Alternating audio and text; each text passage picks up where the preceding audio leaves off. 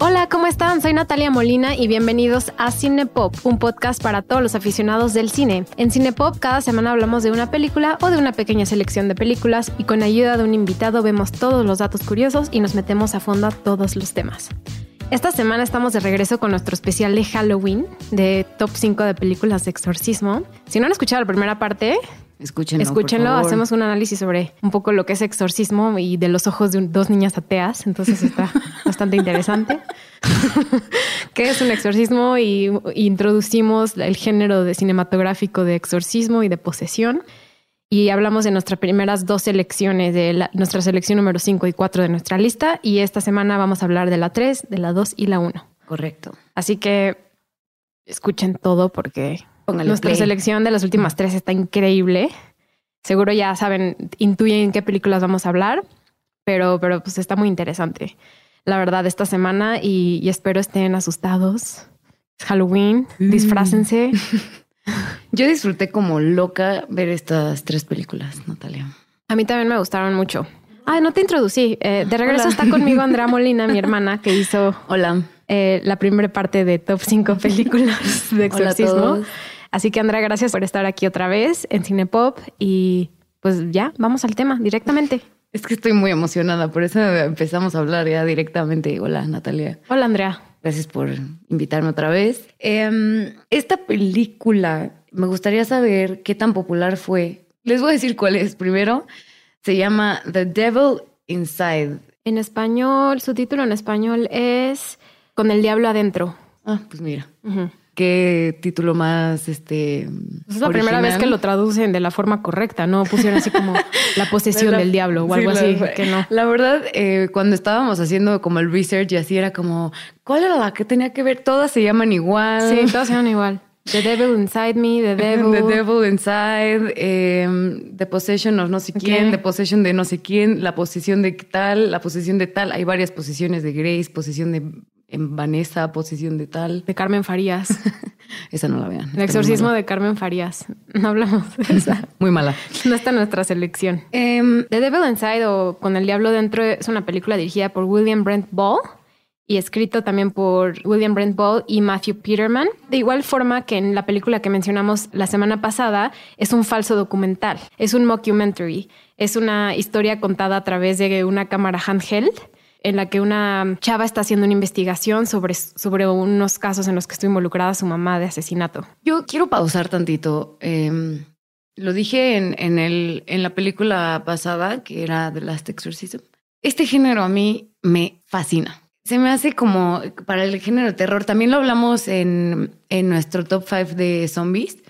eh, la de Rec, ¿no? Que, que es súper inmersivo, te mete completamente a la historia y para temas de terror es cañón. Em, después me gustaría estar aquí para hablar de películas que introdujeron este género de terror, que es, no podemos dejar de hablar de La Bruja de Blair, que yo creo que cambió la historia cinematográfica, la verdad. O sea, sé que es un statement súper fuerte, pero creo que cambió el terror y la, historia del cine eh, con este gé- género o esta forma de filmar, no sé cómo se dice.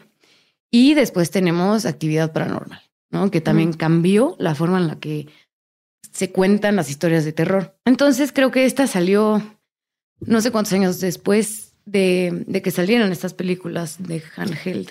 Sí, The Devil Inside sale en 2012 y algo que mencionábamos el programa pasado es que esta de Devil Inside sale dos años después que The Last Exorcism, eh, que es la película que hablamos la semana pasada.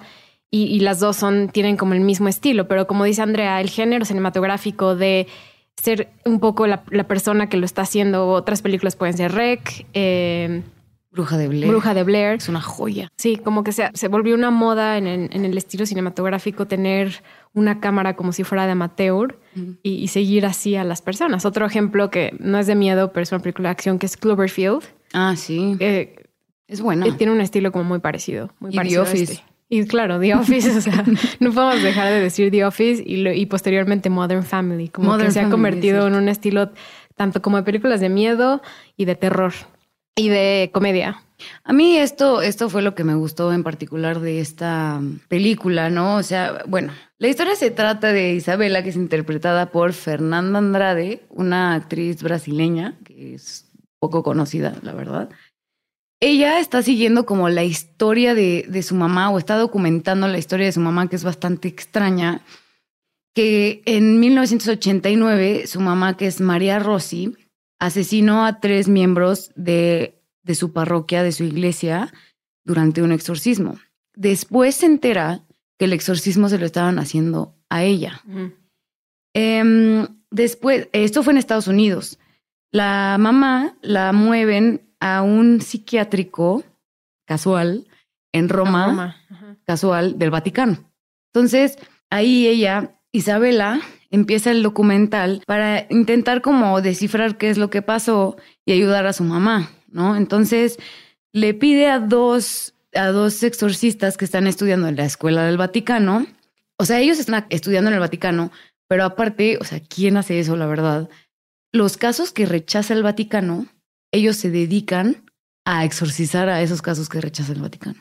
Yo, la neta, si fuera ellos, o sea, si el, si el Vaticano los rechazó, es por algo, pero claro, ellos quieren ayudar. Em, como la mamá de, de Isabela, mató a, miembros del... Ya no, ya no le hicieron nada, entonces la metieron al psiquiátrico y estos hombres lo que hacen es buscar este tipo de casos que fueron ya desechados por el Vaticano o por la Iglesia por, por este tipo de casos, ¿no? O sea, porque son muy peligrosos o algo pasó, que seguramente siguen, según ellos, con el diablo adentro, ¿no? Entonces van y persiguen a estas personas, les ayudan y entonces ella los convence a estos dos padrecitos a que la ayuden. Entonces, en, todo esto le ayudan a, ella a visitar a la mamá, la visitan en el psiquiátrico, que no sé por qué razón, que se me hace muy extraña, los dejan solos como en el ah, psiquiátrico con la mamá, que es como por, y le intentan exorcizar. Y en este ritual se les mete el chamuco a ellos. A mí la verdad, hay una escena que me impactó muchísimo, que es, bueno, se le mete a uno de los padrecitos, el pelón. Y cuando apenas está apareciendo como los indicios de que está poseído, él tiene que ir a un bautizo y, va con el de la cámara, que creo que no lo vemos en ningún momento de la historia, vemos al de la cámara. En muchos eh, mockumentaries casi no lo vemos en ningún momento de la trama. Por ejemplo, en Rec no lo vemos nunca. Tampoco. Son personajes como omniscientes, ¿no? Sí, es, como, como que representan el espectador. Exacto. Es para que tú te involucres, ¿no? Tú eres el de la cámara, tú eres el que está viendo todo eso, entonces tú eres parte de la película, ¿no? Yo creo que por eso también funcionan tan bien las cosas que son como handheld o, falso documental, que te involucras como si fueras la primera persona de la película. Por esto esta, por eso esta escena que voy a platicar me impactó, nos impacta tanto, creo. Em, está grabando el, el camarógrafo, el bautizo lo acompaña y de repente el padre tiene al bebé y lo mete como a la agüita y lo intenta ahogar y ves a toda la gente como, güey, ¿qué pedo? Y ya salvan como al bebé, pero ves que el de la cámara se empieza a conmocionar muchísimo y dice, güey, ¿qué pedo con este cabrón? Bueno, la verdad a mí lo que más me gustó de esta película es la interpretación de la actriz que hace de la mamá, María Rossi, que es Susan Crowley.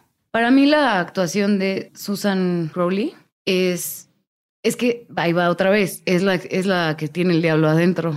¿No? Que ha de ser súper difícil em, actuar así y ella lo hace de una forma cañona. O sea, a mí me parece que actúa porque actúa como loca y actúa como, como poseída, ¿no? Y tiene esta típica frase de connect the dots, connect the dots, connect the dots. Uy, uy, uy. A mí sí me dio miedo ella. Me dio miedo porque no necesitaron muchos recursos mucha parafernalia, no necesitaron mucho para. Sí, dependían mucho de la actuación para, para que la historia funcionara. Exactamente. Y ahí eh, eso me gustó mucho de la actuación de ella. Me gustó mucho la actuación del, del padre también, ya cuando está poseído. Lo único que no me gustó, la neta, es el final. El final, no se los voy a decir, porque quiero que vean la película, porque creo que vale la pena, pero el final es una cosa horrible no entendí. A mí tampoco me gustó nada. Este, pero me gustaría que nuestros escuchas la vean y nos digan qué opinan. ¿Cuál es, su- cuál es de las películas que hemos hablado les ha gustado más hasta ahora? Ahora yo te tengo una pregunta. Entre The Devil Inside y The Last Exorcism, ¿Cuál me gusta más? The Last Exorcism. ¿sí?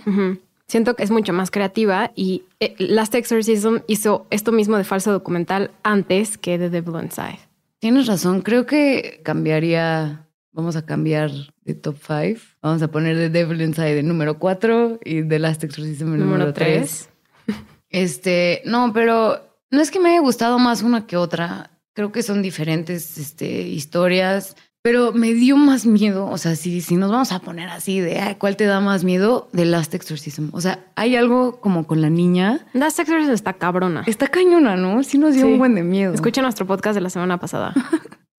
A mí me dio mucho miedo. The Devil Inside también me dio miedo, pero no tanto como The Last Exorcism. Así se los dejo. Pero bueno, también la recomiendo en el sentido que también habla de esta debate entre la si es locura O si es una posesión real.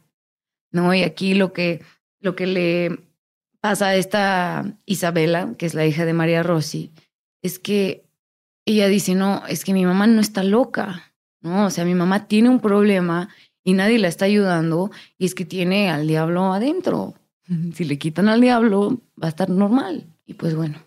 Ok, ahora vamos a pasar a las dos últimas películas, pero vamos a pasar bastante tiempo en ellas porque hay mucho que decir. Y nos gustan y nos mucho. gustan mucho. Muchísimo. Eh, pues bueno, la 12 es El exorcismo de Emily Rose. Quiero también mencionar algo a nivel personal. Mencionan. Esta película es muy importante para mí, para Natalia. Natalia no podía ni escuchar, ni escuchar, ¿eh? El nombre Emily Rose. Literal, yo la, literal yo la asustaba diciendo Emily Rose. O sea, le daba miedo el nombre.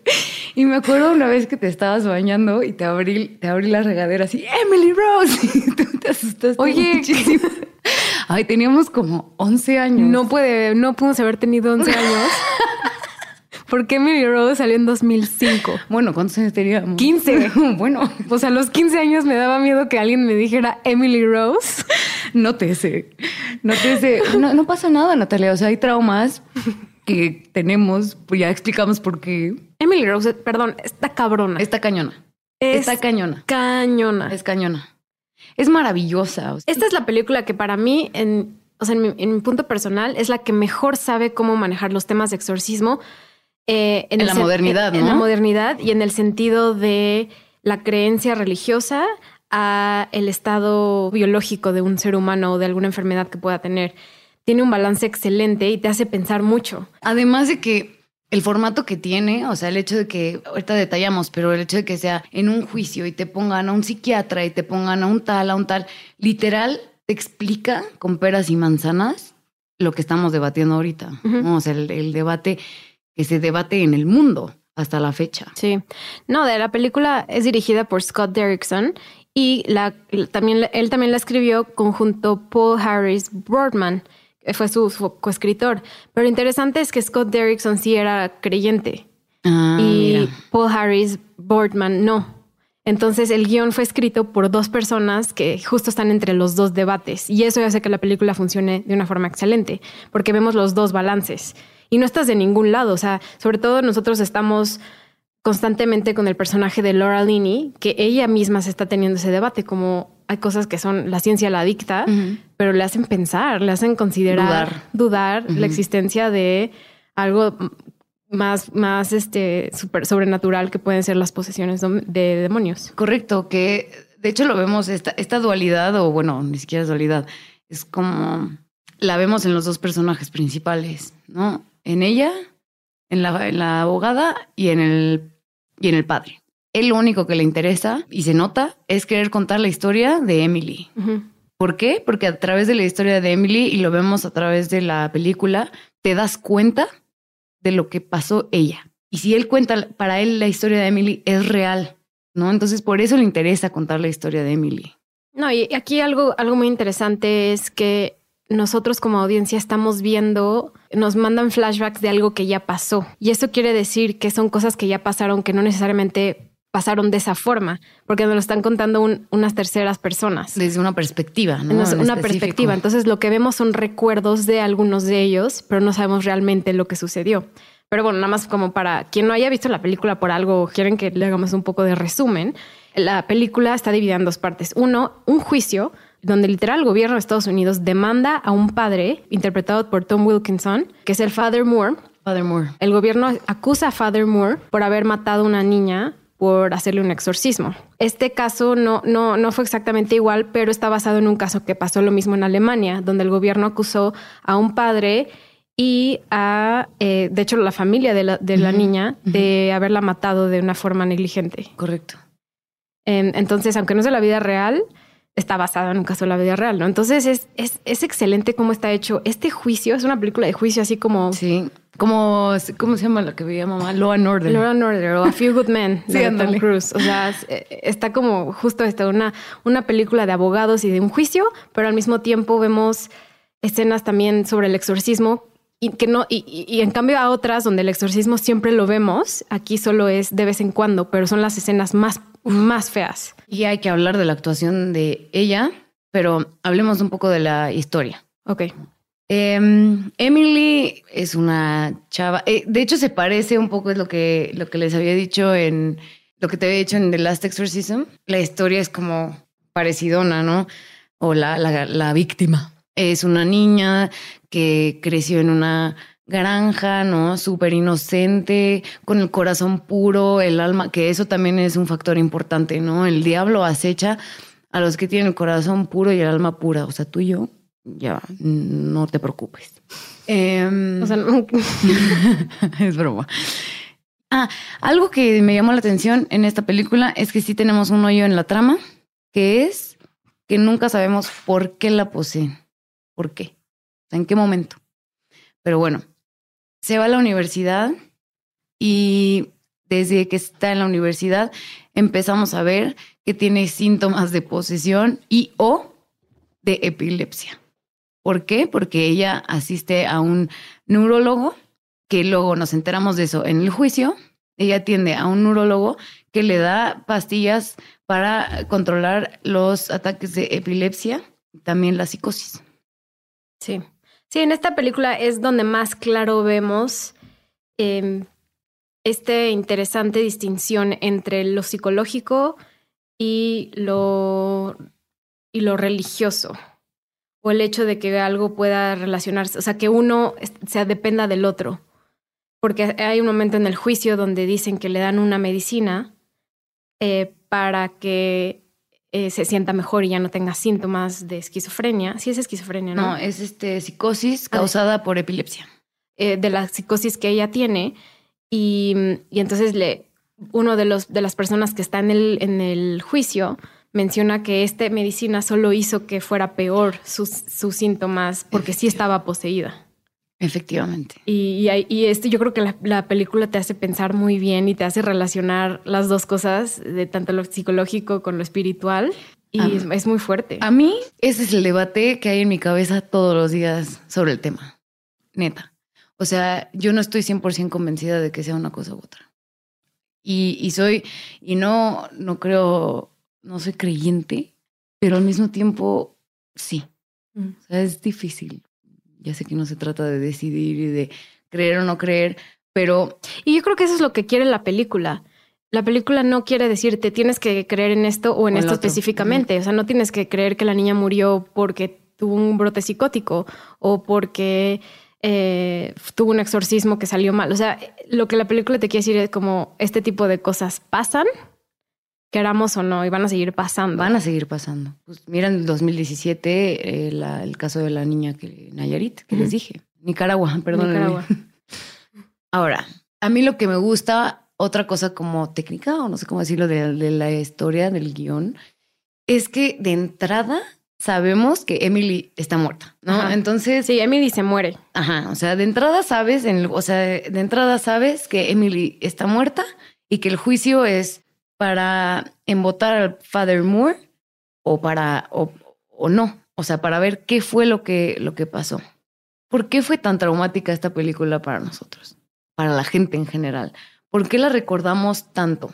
porque si te fijas, es una, puede ser una película para adolescentes, puede llegar a ser un poco aburrida.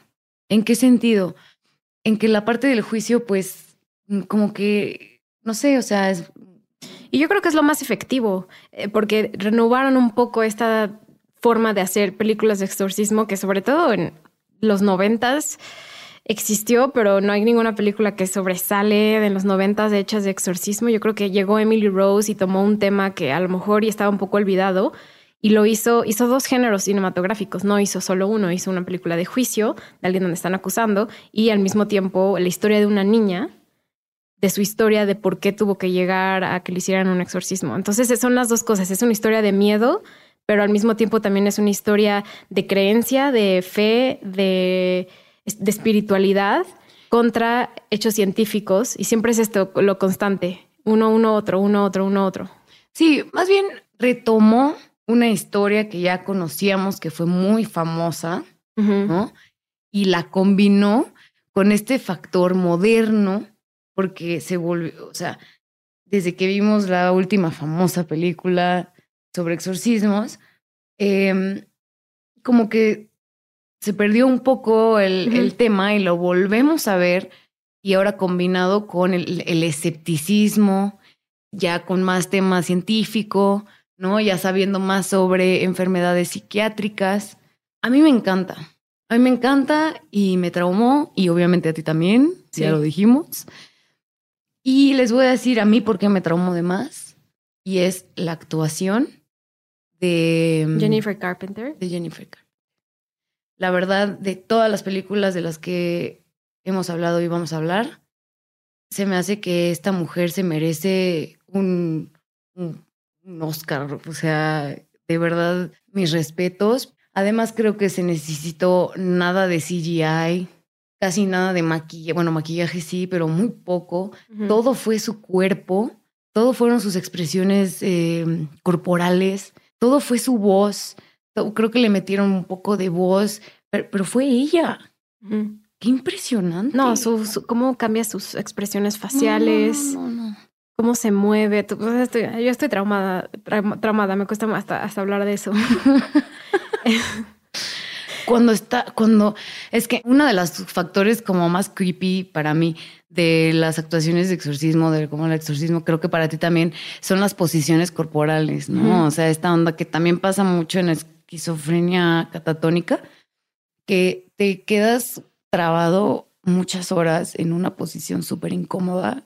Hay una escena en la que Emily creo que está en su dorm de la universidad y como que está como en una posición horrible. Ah, está horrible. Horrible. Y eh, no sé cómo le habrán hecho para esa escena. Yo creo que ha de haber sido un computadora, no sé si fue ella, no sé cómo la habrán hecho, pero esa escena la tengo grabada en mi cabeza, como no tienes idea. Sí, yo también. Eh, la película también fue un éxito, o sea, un éxito a nivel de taquillas. Eh, los críticos, esta película no es bien recibida por los críticos. Como que se ha vuelto una película más popular conforme han pasado los años, pero en el momento en que salió no fue muy bien recibida. Eh, no, los, no sé por qué, porque yo creo que renovó muy bien este tema de lo que es exorcismo, en lugar de que, porque en típicas películas siempre vemos todo el proceso de exorcismo, desde que, se, desde que empiezan a poseer, el, el, exorcismo en sí, o sea, siempre vemos como diferentes partes que se vuelve aburrido y aquí no los quitan, nos ponen lo más feo. Y también creo que la cinematografía es, es muy buena, la escena donde ella camina al árbol Ah, es, excelente. Eh, entonces yo creo que también no solo eso, está bien dirigida, eh, artísticamente está muy bien hecha, la cinematografía está excelente y tiene muy buenos aspectos. O sea, no por nada tiene actores muy buenos, Lara Linney, Tom Wilkinson, Jennifer Carpenter. Y, y yo creo que se, va a convertir cada vez más en una película de exorcismo de culto. o sea, de hecho, en, las listas que yo busqué, salía en el número dos. O sea, salía siempre el número, como nosotros estamos poniendo, número dos, número dos, número dos, como las mejores películas de exorcismo. Y hay algo que quiero preguntarte sobre justo el consumo de películas de exorcismo, porque el tipo de exorcismo que nosotros estamos analizando es un exorcismo muy occidental, ligado a la religión católica sobre todo. Eh, entonces, por eso en nuestra lista no van a ver muchas películas de otros lugares eh, extranjeros. Por ejemplo, Corea hay una película muy buena que se llama The, Priests. Que no la incluimos aquí porque no nos pareció tampoco como muy buena como para meterla, pero en ese sentido es una es un género bastante occidental, es un género ligado al occidente y, lo que me hace pensar que el hecho de que existen películas y, y, mm, consumo de este tipo de películas y cultura hace que las personas crean que el exorcismo sí existe. O sea, no sé si está ligado a que, a que a lo mejor en el año 2018 ha habido más exorcismos, porque desde los años 70 está el los exorcismos eh, puestos o impuestos en nuestra conciencia. No sé qué opinas, que el hecho cultural de que exista este tipo de historias hacen que la, gente crea más en exorcismos, como si a lo mejor no hubiera habido, no existiera este tipo de, de género, de subgénero cinematográfico, no habría tanta paranoia de que sí existe. Como un círculo vicioso. ¿no? Híjole, qué, qué interesante pregunta porque siento que el concepto de posesión sí existe en otras culturas que no son occidentales. Sí, claro, claro. Y deberá de existir el ritual para sacarlo. Sí, existen muchas otras culturas, pero no, no la forma en que nosotros lo estamos planteando en estas películas. Aquí es a través de la religión este, católica, occidental. Yo creo que está completamente ligado y más por eh, cómo estamos viviendo en una era de consumismo estamos consumiendo constantemente, ¿no? Y lo que vemos lo hacemos. Entonces, yo sí creo que tiene que ver con una conducta aprendida, quizás. O sea, de que lo mismo que nos están dando nos alimenta nuestro comportamiento y se va haciendo como este círculo vicioso. Sin embargo, también creo que es algo completamente cultural que viene desde antes de la historia del cine. O sea, siento que se combinan las dos cosas, porque es lo que te decía antes. O sea, en México y en Estados Unidos y todo, y, más que nada la Iglesia Católica trajo consigo una como cultura de creencia y de superstición. Sí. Diferente a la que ya existía aquí. Diferente, diferente a la que ya existía aquí. Y siendo nosotros el país número uno en el que hay exorcismos, sí creo que tiene que ver con lo que estamos viendo, pero también tiene que ver con nuestra cultura de hace años. Pero sí creo que se está popularizando el concepto que se está popularizando e incluso como, como que a lo mejor antes si yo, si yo tenía fuerza supernatural o lo que sea, se ligaba con otra cosa y ahora lo ves en una película y es como, es posesión, ya sabes. O sea, a lo mejor sí se nos está metiendo en nuestra psique de una forma más fuerte. Y creo que de una forma sí, pero está, o sea, el género de exorcismo yo creo que está transicionando a, a películas tipo El Conjuro donde sí vemos que existe la posesión demónica, pero ya deja de ser religiosa, ya no deja de ser, ya vamos a la iglesia católica. Por ejemplo, en el conjuro, los dos personajes principales sí son religiosos y sí todo, pero no sabemos que no, no, o sea, no es un padre y que usan la Biblia y que, o sea, no es el como la, la típica historia de exorcismo como es en Emily Rose, por ejemplo, o es en El Exorcista. Exacto, no, es en este caso los Warren, exacto. Em, creo que él sí no, no, me acuerdo bien, pero creo que él sí performea algún tipo de exorcismos o algún tipo de ritual, pero no es ya un exorcismo avalado por el Vaticano. O sea, ya nos estamos yendo a una cuestión completamente supernatural, supernatural. Sí, o sea, es que Ed Warren y Lorraine Warren son de, de, monólogos. Eso. No son, no, no están avalados por la Iglesia Católica para hacer exorcismos, pero sí lo hacen. De hecho, son odiados por la Iglesia Católica.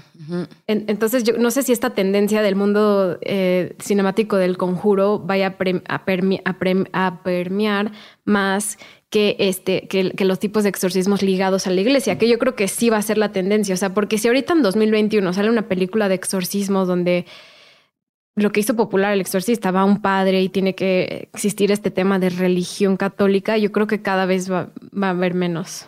También creo que tiene que ver con la religión en sí, o sea, con la con, con qué tan religiosos somos en general. Y antes los chavos, por así decirlo, o sea, las generaciones de antes seguían siendo más religiosos. Ahorita las nuevas generaciones, la Z, la que, las que vienen, ya no van a ser personas religiosas, ya, no, ya no tienen creencias. Entonces, ya la lucha del bien y el mal, a ellos les da igual si el bien es el Vaticano, el bien ya no es el Vaticano. No. ¿Me explico? Para nada, exacto. Entonces siento que ya es, ya la iglesia ya no es nada, o sea, ya no tiene poder para nosotros. Y, pues. y, aún así que sigue certificando personas. Sí, o sea, exorcismos. O sea, sí existen exorcismos. O sea, sí tiene poder, pero para los chavos, para los que ven películas. Sí, exacto. Para lo que estamos hablando es como para el, para el consumo cultural que existe actualmente. A eso me refiero. No quiero ofender a nadie diciendo que no tiene poder ni nada. A lo que me refiero es que ya no es representativa. Ya no va a ser representativa en el futuro como el bien, como Father Mary. Ya saben. Pues con eso de Father Mary pasemos a nuestro número uno. Que me muero de ganas. Pasemos a nuestro número uno. Eh, ¿Qué película es, Andrea?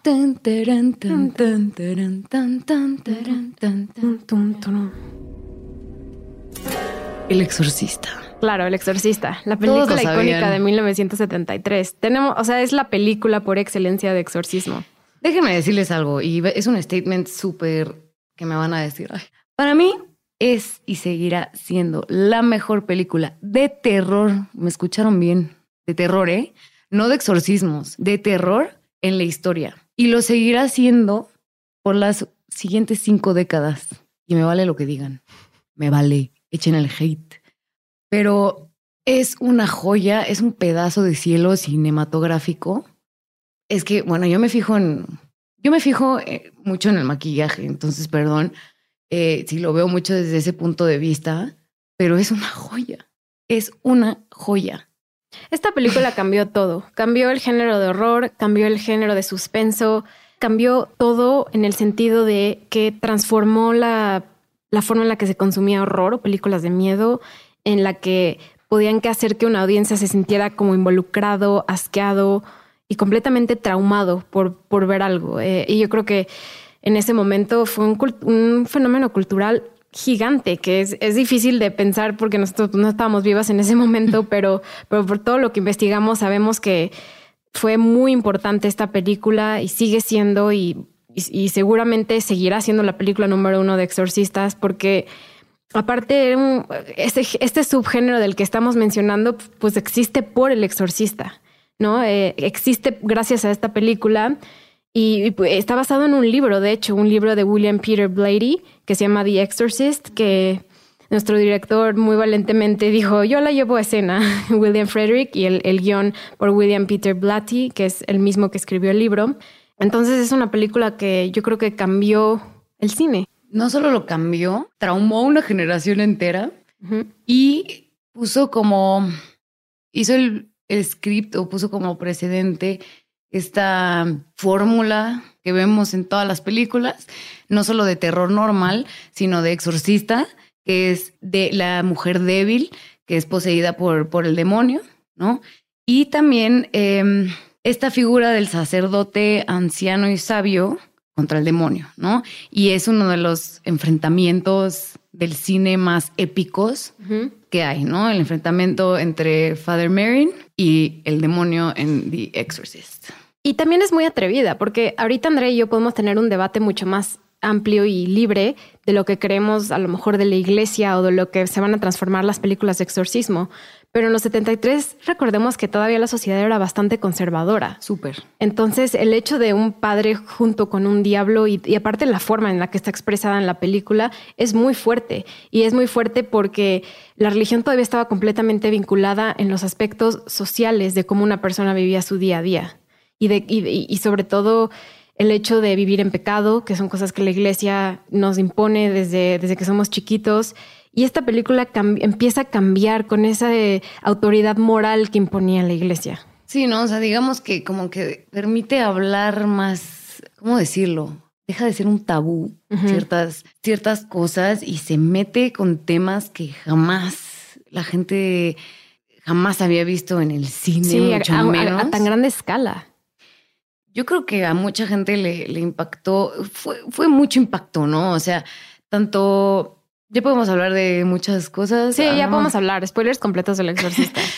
Tanto, si no lo han visto, pues, ¿qué hacen aquí? Vayan a verla. Vayan a verla, pónganle pausa, asústense cañón y regresen a asustarse con nosotros. Además, déjenme decirles algo. O sea, a lo mejor ya no nos vamos a asustar tanto con esta película como, como se asustaron en, la, en su época, pero sigue sacando un buen de onda. O sea, eh, sigue siendo súper creepy. La escena, ok, todo lo malo, todo lo feo, empieza cuando ella están todos en una cena. Su, mamá es actriz, ¿no? Su mamá es actriz, muy bonita, muy popular. Mi famosa actriz Ellen Bernstein. Ajá. Y, y aparte que a ella le pase algo, ¿no? Que algo que, que ensucie su reputación también eh, está esta onda, ¿no? Como de la mamá cuidando su reputación y pum, le pasa esto a la, a la hija.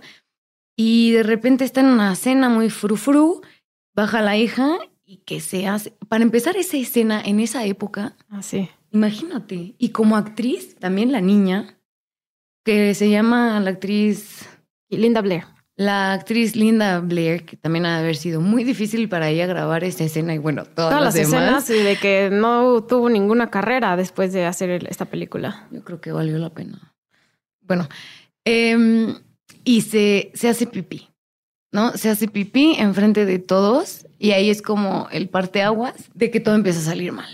Aquí, que es lo que tú decías antes, la mamá lo primero que hace, porque la mamá es cero tonta, va al psiquiatra es lo primero que hace. Y aparte, en esa época, los psiquiatras no tenían nada. O sea, ahorita, ahorita estamos viviendo en una época de avanzadísima en cuanto a la medicina psiquiátrica. Pero antes, en esa época, no había nada de información. O sea. No, sobre todo enfermedades mentales. Exacto, a eso me, era un tabú, Era un tabú. Exactamente. Era un tabú y las intervenciones que se hacían para no sé, para tomarte un scan del cerebro, para hacerte análisis, eran súper feas y lo vemos en la película, ¿no?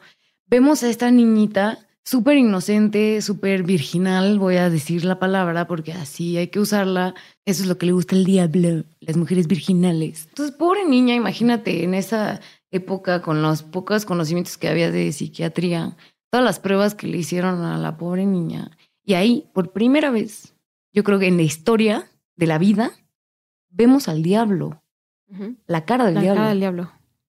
Imagínate haber estado en el cine. No. o sea, tener, o sea, vivir en esa época, haber estado en el cine y de repente, ¡pum! negro, la cara del diablo. Y los efectos especiales aquí, yo creo que también fueron muy innovadores. Es que recordemos que fue hace casi 50 años. Esta película salió hace 48 años. Es súper difícil de creerlo. 48 años desde que salió El Exorcista. Está cañón. Em, entonces, como dices, la mamá acude al método científico para tratar de resolver lo que tiene la hija. Y hay una escena muy impresionante que, me gustó mucho porque es muy representativa de todo, que está la señora, eh, está la mamá y está alrededor de puros médicos. Está en una mesa y son puros médicos y ella. Viéndola hacia abajo. Viéndola un poco como hacia abajo y le dicen, ¿por qué no acude a la iglesia? Que los, ah, claro, que los psiquiatras en esa época le dicen que vaya con la iglesia. O sea, y aparte es súper contrastante con las películas que ya mencionamos. O sea, siempre es al revés. Siempre empieza con el método tiene que ser la iglesia y cambia a que el método tiene que ser algo científico que lo resuelve el problema. ¿Por qué? O sea, ¿por qué si estamos más avanzados ahorita? Es al revés. No, o sea, está bien.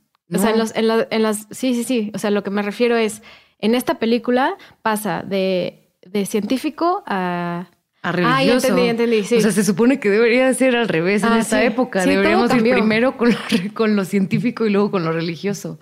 Y, antes debería ser el religioso científico. Y algo que también no sé por qué empezó a cambiar después de esta película del exorcista es que aquí, pues bueno, la señora le va bien, es actriz, tiene dinero, vive en Georgetown.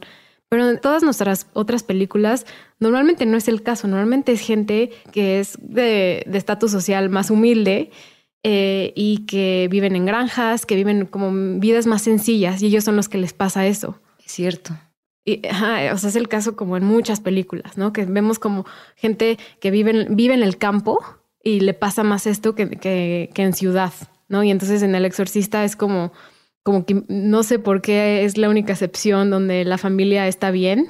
Es como... Sí, es cierto, qué interesante, no lo había pensado. Es muy extraño. Por qué? Eh, no, la verdad no sé. En el libro habrá alguna, alguna razón. Si alguien sabe, escríbanle a mi hermana, por favor, sí. con la respuesta. Porque... Si alguien ya leyó el libro El Exorcista o algo, díganos. Eh, también hay como muchas, también en Emily Rose y en esta, en cierto punto, cuando los, los papás están preguntando qué le está pasando a su hija, alguien siempre responde, es muy raro que pase, porque normalmente pasa en, en culturas más más primitivas. ¿Cómo cuáles? O sea, no sé, pero yo también en la película de Exorcism Emily Rose hay una parte donde se dice como, yeah, it's and that primitive cultures, this is more common. Y yo, ¿Cómo que primitive? Pues en México, que no Sí. ves que es el país número uno Ay, esos con son- exorcismos. Como que todavía hay mucha ahí temas de, de superioridad de otros de unos No. países a otros. No, no, para nada. Em, lo cual nos lleva a esta combinación de científico religioso. Nos lleva a que esta mujer busque a un sacerdote mixto que es psiquiatra y sacerdote, Father Caras. Caras. Yo nunca, o sea, yo no sabía que existía esto, para empezar. Un psiquiatra padre, padre psiquiatra. Em, que él mismo yo creo que está luchando con, con una, con creo o no creo. ¿no? O sea. Sí, él mismo tiene el debate interno de, de, de Obvio, si o en, sea, su, en su propia fe. su propia como profesión es como, no es, una no cancela la otra, ¿no? Pero sí es como, él mismo estará preguntándose en ese momento, ¿es locura o es en serio? Hasta que luego ya, o sea, ve a la niña y te das, cuando la ve y ve todo lo que ve, definitivamente pues no tiene ninguna duda, ¿no? Que es cuando le habla al Father Mary. Sí. También no está, ni siquiera está como es sutil. O sea, es- no es nada sutil el hecho de que eh, está muy sexualizada eh, la, la- la figura del diablo en esta película. Es que es lo que te voy a decir. Es lo que te iba a decir. Dado, dada la época, el, la sexualidad estaba muy criminalizada. Sí, Era un tema súper tabú. cierto, cierto. Ahorita no lo ligamos con la sexualidad porque pues ya no lo vemos como algo negativo. Pero en esa época yo siento que ligaban muchísimo la sexualidad como con un tema oculto, como algo prohibido. Entonces siento que lo ligaron y, o sea, la escena que yo creo que traumó y que en muchos cines prohibieron y que en muchos cines cortaron la escena que ella se introduce un crucifijo en su zona íntima. Eso es una profanidad. O sea, eso en esta, incluso en esta época, o sea, está fuertísimo. Pero sí creo que hicieron esa, lo cual me parece muy malo, ¿eh? A mí, quiero preguntarte esto. ¿Opinas que es una película machista? No me lo había preguntado. Sí, sí creo que es una, una película. O sea, no diría como, uy, el exorcismo. O sea, no, no sería mi argumento Ajá, primero. principal. Pero existe este debate de que, o sea, el diablo solo habla de forma sexual a la mamá, ¿no? Que es muy feo que una niña, o sea, que el hecho de que su hija le esté diciendo a su mamá, lick me, fuck me. Pero en algún momento le dice a- al father Caras, le dice que se lo quiere follar también. Pero claro, una niña a un padre. Aunque sí, déjame decirte, ponen a la mamá como esta persona súper débil, un poco débil, un poco que no puede hacer nada por su hija, que depende de los hombres para que le ayuden. Pero se me hace un poco forzado el argumentar que es... Mm. O sea, te diría que yo todas las películas que sí son muchísimo más Es machistas. que hay varios comentarios que digo, o sea, sí me parece que es una película completamente hecha a través de la mirada masculina. No puedo dejar de decirlo. O sea, es Como un libro. todas en esa época. Exacto, es un libro, es un libro por, escrito por un hombre, dirigida por un hombre. Eh, de hecho, hay una, hay una línea de la película que no me gustó nada, que le preguntan dónde está el papá de la niña. Y ella dice, no, pues no, está en Europa. Y, y contesta, debería estar aquí. Y es como un poco Mm. echándole la culpa que lo que está pasando aquí, lo que está pasando ahí es porque la niña no tiene papá. Sí, y, y, da- y, y O siendo sea, sí la tiene época papá, pero que el papá no está presente y que como el papá no está presente, él no puede pasó. controlar. Ajá. y no protegió. ¿no? Entonces, Exacto, no ya. protegió. Eh, y sí, y dada la época, sí. En esa época era un, es un mundo machista de por sí. Sí.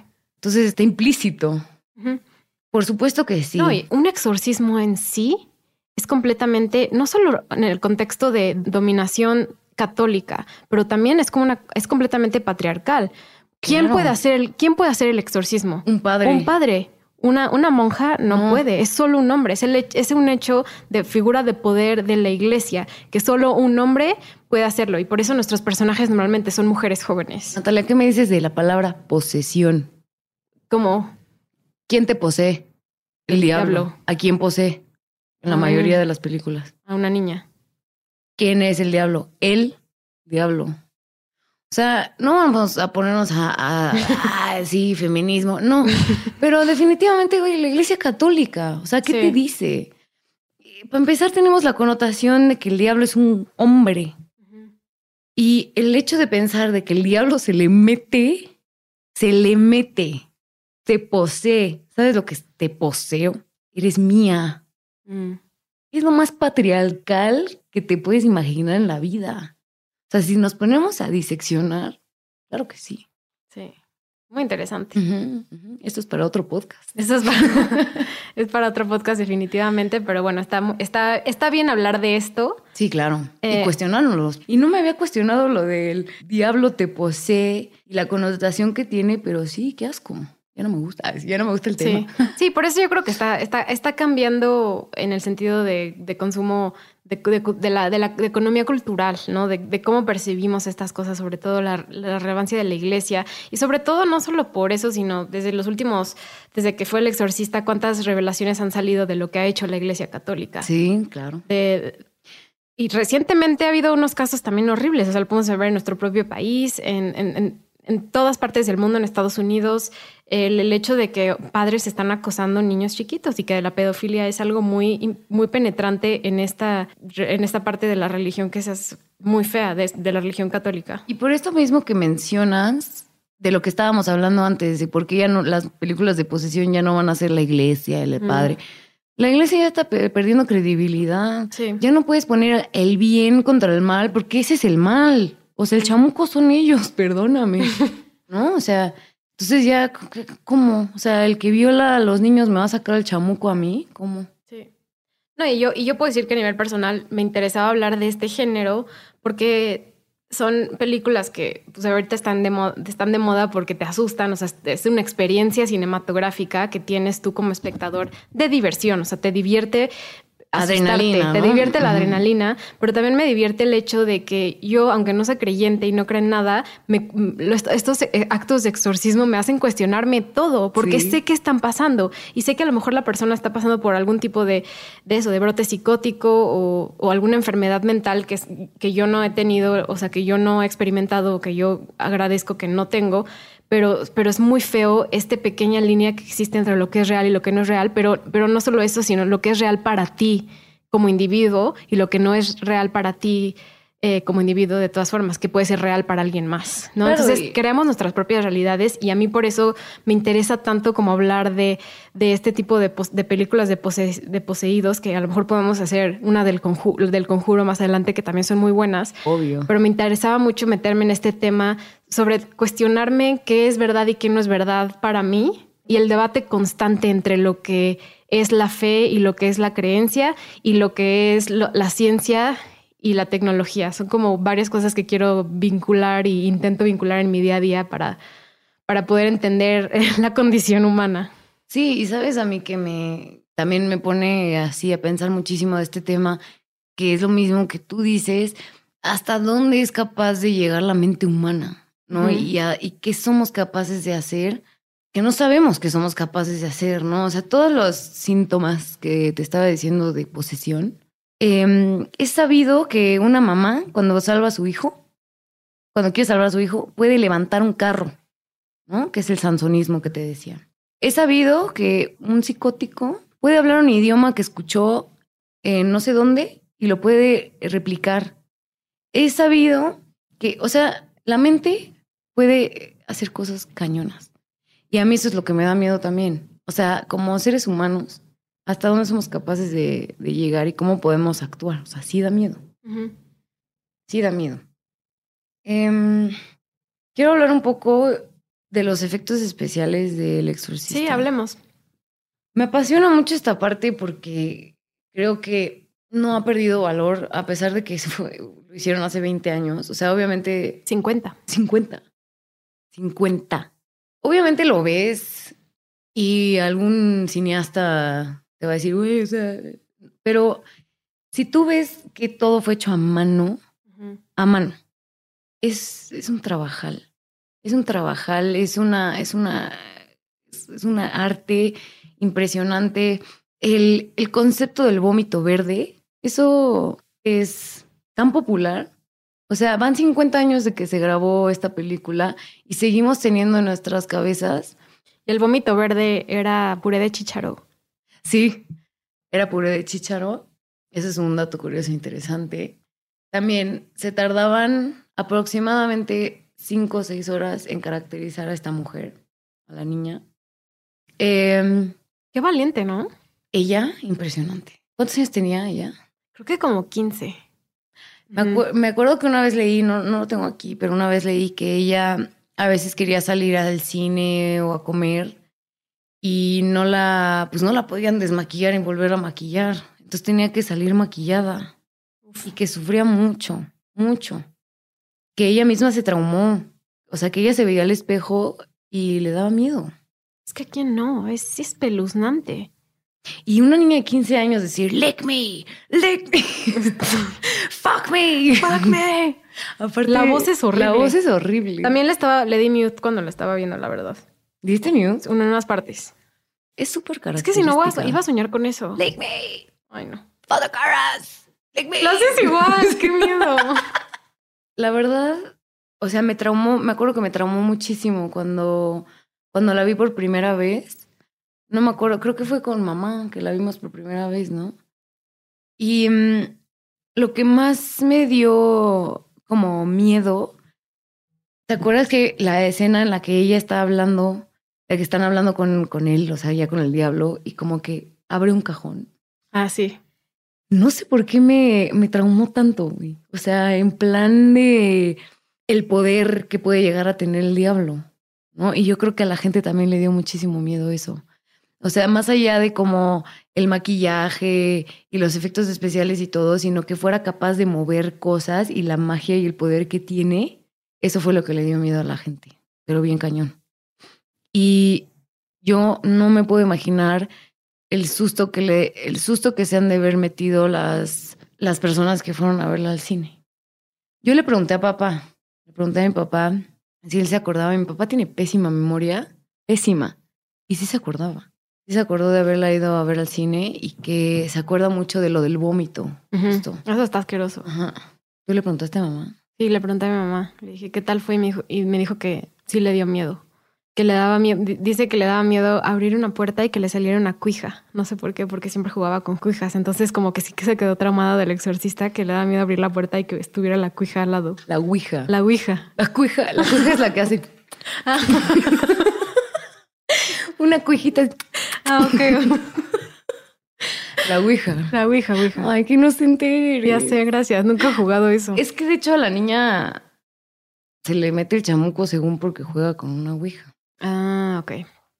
Yo creo que por eso le dio miedo. Y esto es lo que, lo que quiero preguntarte, como un poco hablando de Emily Rose y también del exorcista. Tú, o sea, personalmente, ¿qué, cre- qué conclusión te dan las películas? ¿Que sí existe el diablo o que no existe el diablo? Eh, yo y sí que, creo- o sea, la posesión. Pues es que a mí me da miedo que se burlen de mí. Y aparte, les repito, venimos de una familia súper escéptica. Entonces, cuando... A mí sí me da miedo. O sea, yo sí creo en algo más allá. No creo necesariamente en Dios y en el diablo, pero sí creo en, en lo maligno. Sí creo en que hay algo por ahí malo. Mm. Y, y en, la- en la noche, es que me traumé. ¿Qué pasó? De- no, pues en la noche, y en las noches ya, de ahora en adelante ya me está pasando que tengo que cruzar de mi cuarto al baño y hay como un pasillo. Neta, cada vez que paso hay una, hay una poseída ahí. en- o sea, en la esquina de mi ojo veo una morra así. ¡Qué choro eres! O sea, yo la veo, me la imagino, pero ya, pero me la O sea, imagino. está en tu mente que la Es- ves. está en mi mente, la veo, pero me da miedo. O sea, sí me da un miedo real. Me da un miedo real de que el chamuco podría estar por ahí. O sea, de que sí existe. Ok. No me da miedo que me ataque un loco. Me da miedo que el diablo. El diablo. Ok. Ajá. Pues si alguien conoce un exorcista, su teléfono, pásaselo a mi hermana. Les digo que amanecí con, un, con, con, con rasguños en la espalda. No es broma. no es broma. Ya le dejo a mis escuchas creer si en eso, si quieren o no. Nada más tengo una última cosa del del exorcista. Ok. ¿Te acuerdas cuando hablamos de lo de zombies, Ujú. Que hablamos de The Night of the Living Dead, de cómo marcó un precedente y es la película que representa este género.